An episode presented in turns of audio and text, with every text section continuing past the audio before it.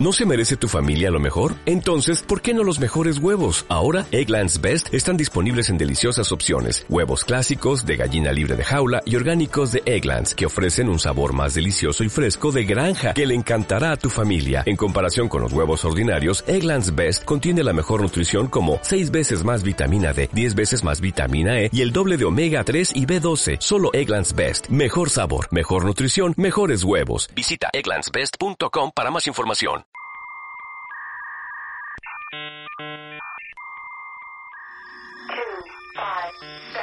We are anonymous.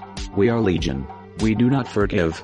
We do not forget us. Se realizó un hackeo en la banca mexicana. robo informático que afectó al Banco de Chile por un monto de 10 millones de dólares. El Banco de México confirmó que el sistema de pagos electrónicos interbancarios fue hackeado.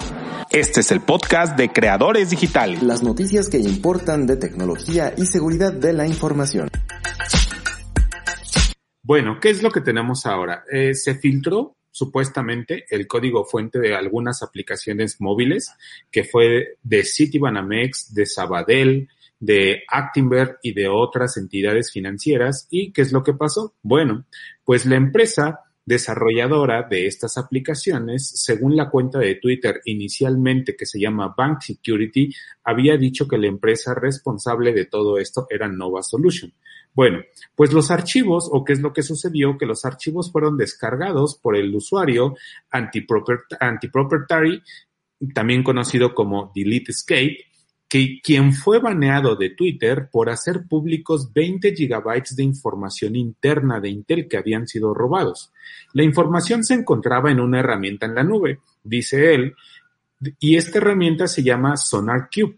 Esta es una herramienta para revisar la calidad y la seguridad del código. Por lo tanto, la información es código fuente no compilado. Es decir, existen algunas herramientas que se utilizan para hacerle, pues, análisis de código a través de ciertas reglas cuando los desarrolladores, pues, están desarrollando, ¿no? Entonces, si tú a lo mejor tiras un if o tiras un else y se te olvidó tal vez cerrarlo o generaste una vulnerabilidad sin querer, la herramienta lo que te hace es alertarte y te dice, oye, aquí se te olvidó agregar esto, o tu código es vulnerable a cierto tipo de ataques. Entonces, así lo que haces es reducir el tiempo o el tiempo de, de análisis y reducir incluso también algunas vulnerabilidades técnicas desde el desarrollo y no ya cuando la plataforma pues esté desarrollada completamente. Bueno, pues esta información o el código fuente fue descargada de la herramienta y colocada en el repositorio de Delete Escape, en un repositorio que estaba en GitHub, me parece.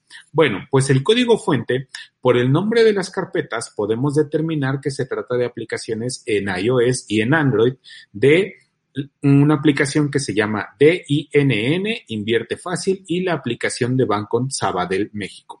Algunos de los archivos contienen tokens de Firebase y contraseñas inseguras. ¿A qué me refiero con contraseñas inseguras? Pues contraseñas del 1 al 9, contraseñas del 1 al 6, contraseñas del 1 al 2. Hay IDs privados de certificación, es decir, cadenas de certificación e incluso más contraseñas de otros servicios o de otros, de otras APIs. ¿Cuál es el riesgo de que este código fuente haya sido liqueado? Dentro de Internet o que alguien haya tenido acceso a él? Bueno, pues un, atacante podría tomar el código para entender cómo funcionan cada una de las aplicaciones, como por ejemplo una aplicación, alguna de ellas cuando yo estaba revisando el código, pues me di cuenta que tenían implementadas ciertas configuraciones o ciertos controles como son SSL pinning. ¿Qué es lo que hace SSL pinning? Bueno, si tú deseas hacerle algunas pruebas a cierta aplicación, lo que primero tienes que hacer es intentar interceptar el tráfico que va desde la aplicación hasta los servidores, en este caso de las entidades bancarias. Tú puedes instalar un certificado en un dispositivo Android, lo puedes instalar, no sé, si es una versión en Android muy reciente, lo que tienes que hacer es instalar un certificado a nivel de root en el sistema operativo y así ya puedes eh, obtener todo el tráfico que está pasando de la aplicación a los servidores. Hasta antes me parece que de la versión de Android 7 o 5, lo que podrías hacer era simplemente instalar un certificado. Una vez que instalas ese certificado a nivel de usuario, pues ya podías interceptar todo ese tráfico. Pues lo que hace SL Pinning es simplemente establecer una conexión segura desde la aplicación hasta el servidor bancario y si esa, esa conexión se ve interrumpida o en medio de eso existe otro certificado, simplemente no establece la conexión. Entonces, una de estas aplicaciones pues tenía ese control ¿Qué es a lo que nos lleva o qué es lo que podemos deducir? Bueno, pues que necesitamos aplicar ciertos tipos de ataques como hacerle el downgrade a esas, a esas, a esa, a ese, a esa conexión para que nosotros podamos interceptar el tráfico, ¿no? Y SSL pinning lo que hace es, cifrar el tráfico para que nadie lo intercepte, pero obviamente como todo, nada es imposible, ¿no? Al final de cuentas, este es un ejemplo de lo que alguien podría hacer, tal vez alguien con ojos más experimentados leyera el código fuente de cada una de las aplicaciones, pues pudiera identificar fácilmente o interpretar cómo podría generar tal vez un vector de ataque y explotar ese vector de ataque posteriormente. Dentro del código fuente, los desarrolladores colocaron incluso sus nombres y las fechas en cada uno de los archivos. Cuando yo revisé los archivos, eh, uno de los archivos te contenía una, una, feria, una fecha que correspondía al 21 de febrero del 2020. Entonces, estamos... O sea que eh, tienes los nombres de los programadores ahí, Iram, y todo. Exactamente. Eh, los códigos fuentes incluían los nombres de los programadores. Supongo que cada que desarrollaban una librería, ellos le colocaban ahí su nombre y la fecha en la que se desarrolló. O tal vez la herramienta al momento de, de compilarlo, no sé, colocaba ese tipo de IDs, ¿no? Pero al final de cuentas, lo que me llevó eso fue a que obtener uno de los nombres de esos desarrolladores, hacer una búsqueda en LinkedIn de ese nombre y me llevó a un perfil de un desarrollador que trabajaba en la empresa Nova Solution, como lo, lo alertó inicialmente Bank Security. Y bueno, la realidad es que es esa. Posteriormente, em, la empresa Nova Solutions había eliminado todas sus redes sociales. Una vez que eliminó sus redes sociales, me entiendo que era de Twitter y de Facebook, cuando les, las eliminó, pues nadie podía ponerse en contacto con ellos, ¿no? Ya posteriormente, algunas horas después, me parece que al siguiente día, volvieron a reactivar esa cuenta de Twitter. Ya que reactivaron esa cuenta de Twitter, pues ya obviamente también algunas personas empezaron a tener contacto con ellos. Muchas personas o muchos clientes se empezaron a preocupar también de la información o de la seguridad de su información. Y aquí es algo que debemos de recalcar muy bien. La seguridad de la información de los usuarios no fue comprometida, fue comprometida prometida el código fuente de las aplicaciones. Y la ventaja es que también ese código fuente pues no estaba compilado. Es decir, que no, no se robaron en sí las aplicaciones. Que sí existe una una posibilidad de que alguien pudiera tomar ventaja de estos leaks, sí, si pudiera entender bien el código fuente. De hecho, incluso mientras yo estaba tuiteando acerca de esta información, habían unas personas que me estaban solicitando el código fuente de ciertas aplicaciones y a una de ellas le dije, ¿y para qué lo necesitas? Me dice, porque quiero analizar cómo hicieron la implementación de Kodi en esa aplicación. Sinceramente no me dijo exactamente cuáles eran sus intenciones, si las intenciones eran buenas o malas, pero pues hay gente interesada que son desarrolladores o que conocen de eso y que en algún momento saben cómo pueden sacarle provecho a todo esto, ¿no? Entonces, la empresa, eh, obviamente, Nova Solutions le dio unas, algunos medios de, de, algunos medios de comunicación se comunicaron con la compañía. La compañía dijo que estaban al tanto de esto, que estaban trabajando con eh, algunos protocolos de seguridad para mejorar la seguridad y los procesos de la empresa y que pues necesitaban hacer alguna investigación para realmente decir qué es exactamente lo que sucedió. Y aquí al final de cuentas yo creo que sí se debe de, de, esta empresa debe de tener implicaciones tanto legales como financieras porque al final de cuentas pues es un impacto a las entidades bancarias y estos impactos tal vez pueden generar daños colaterales a los clientes. Digo colaterales porque no son daños directos. Y en algún momento también quien tiene que responder ante esto, pues son las entidades bancarias. ¿Por qué? Porque al final ellos son los responsables de auditar a sus proveedores y, uh, y, estar al tanto y estar seguros de que estos proveedores realmente puedan ofrecer una seguridad tanto a su código de fuente como a todos los servicios que le estén proveyendo a las entidades financieras. Y pues también, o sea, si en algún momento, si estas, este tipo de compañías o de proveedores deja expuestos eh, código fuente de las aplicaciones, pues eso quiere decir que no cuentan con un buen nivel de seguridad de la información dentro de su empresa. Y si en algún momento estas empresas tienen acceso a los datos personales de los usuarios, que digamos cuentas bancarias, estados de cuenta, no sé, cualquier tipo de información, pues nada nos garantiza que estas compañías van a cuidar correctamente esa información. Alina, estás muteada, pero eh, para darte pie, ¿qué te parece su, su manejo de crisis de redes sociales? El de vamos a borrar nuestras redes, sin su Lo de, lo de cerrar Twitter, sí, la verdad, fue fatal, es lo peor que he visto en el tema de, de mm, sí, o sea, cerrar las redes ante una, ante una situación así, creo que fue la situación más desafortunada.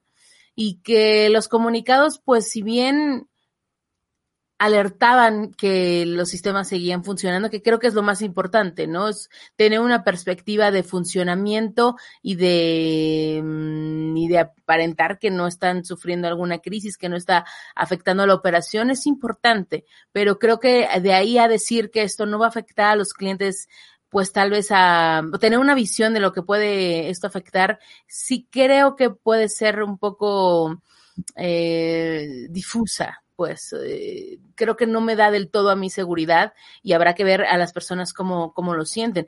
Obviamente no estamos, hay niveles de, de, situaciones en las que hemos estado viviendo, pero la mm, creo que la comunicación tendría que haber sido un poco más eh, completa. Pero bueno, ya al menos hubo comunicaciones. Estuvimos viendo en la página de 1.0 que Banamex habló con Matuk, que eh, eh, y que Nova Solutions también eh, pues se puso en contacto con, con estos medios eh, de alguna manera más top para poder alertar que esto estaba que estaba tranquilo pero pues es una, es una mala declaración. Oye, Alina, ¿y, tú escuchaste si se comprometían a actualizar la, la, aplicación, a desarrollar una nueva o se van a quedar con la que está? ¿No estaba diciendo que estaban trabajando en la, aquí decía que eh, ya te digo, que están aplicando protocolos de seguridad extendidos. Pero, pero bueno, ahí está el, el amén, pues, del cierre de esa situación de esa manera. ¿Cuáles serían esos protocolos de seguridad extendidos? Es como, suena como a cuando se salió una niña de las puertas de, de ¿cómo se llama? De Monster Inc., ¿no? Ah. Así suena, que llegan todos con los trajes, sí, código no sé qué. Ajá, exacto, pues no sé, o sea, lo, lo, que realmente ellos tienen que hacer es hacerle una auditoría al código, ¿no? Pero con alguien experto, o sea, esta empresa de Nova Solutions es una empresa de desarrollo de software, no creo que tengan a especialistas de seguridad. Entonces, tienen, ahorita están en una carrera de encontrar vulnerabilidades antes de que alguien más que tenga ahorita el código fuente lo haga. Entonces, ¿sería buena idea Bug Bounty? O sea, lanzar el Bug Bounty ya para ahorita? ¿O, ya eso ya se les fue? Mm, sí podría ser, podrían lanzar un programa de Bug Bounty, pero la diferencia es que, no sé, yo creo que no, no se cuenta con esa cultura, ¿no? O sea, sino para tenerte un programa de bug bounty las personas creen que es algo fácil, pero la realidad es que no. La realidad es de que tienes que tener bien establecidos todos tus procesos de seguridad, porque imagínate, si no los tienes establecidos y abres un bug bounty, al rato te viene toda la marea de todas las vulnerabilidades que te encuentran y vas a terminar pagando el 10 veces más de lo que le pudiste haber pagado a un auditor o a una compañía que te pudo haber alertado de todas esas vulnerabilidades y no que todas las personas que las encuentren, pues empieces a pagar y a pagar y a pagar, ¿no? O sea, cuando haces un programa así, es de que ya le hiciste auditorías, que ya estás consciente, por ejemplo, Facebook, o sea, ya le hacen auditorías internas a las aplicaciones, tienen ellos un framework que también se dedica a detectar y proteger de ciertas vulnerabilidades, o sea, tienen ellos muchas capas, pero aún así, pues se encuentran vulnerabilidades, ¿no? Por eso es de que ellos dicen, sí, nosotros te pagamos si lo encuentras. Y si, te, y si encuentras algo es porque te lo mereces. O sea que la mejor alternativa es ahorita auditoría de seguridad, pero rapidísimo sobre el código. Este, de todos modos ya es público, entonces corran Y ya de ahí, cuando endurezcas tu, tus políticas, entonces si vas a mantenerlo, pues ya podrías pensar en, en algo más elegante como el bug bounty, ¿no? Pero ahorita no. Ahorita vámonos con una auditoría rápida, así ultra fast, ¿no? Exactamente. Híjole, Irán, pues qué notición, qué notición que se, se encuentre por ahí unas aplicaciones. Pues sí, pues a ver, vamos a ver si tenemos noticias más adelante, a ver qué es lo que sucede. Igual alguien hace pública alguna vulnerabilidad, no sé. Estaremos pendientes. Recuerda que puedes escuchar el podcast semanal de Creadores Digitales en iVoox, iTunes, Spotify y YouTube. Síguenos en las redes sociales. Comparte con nosotros tus tweets favoritos en arroba Creadores Digita. Compártenos las noticias que más te interesan en facebook.com diagonal Creadores Digitales.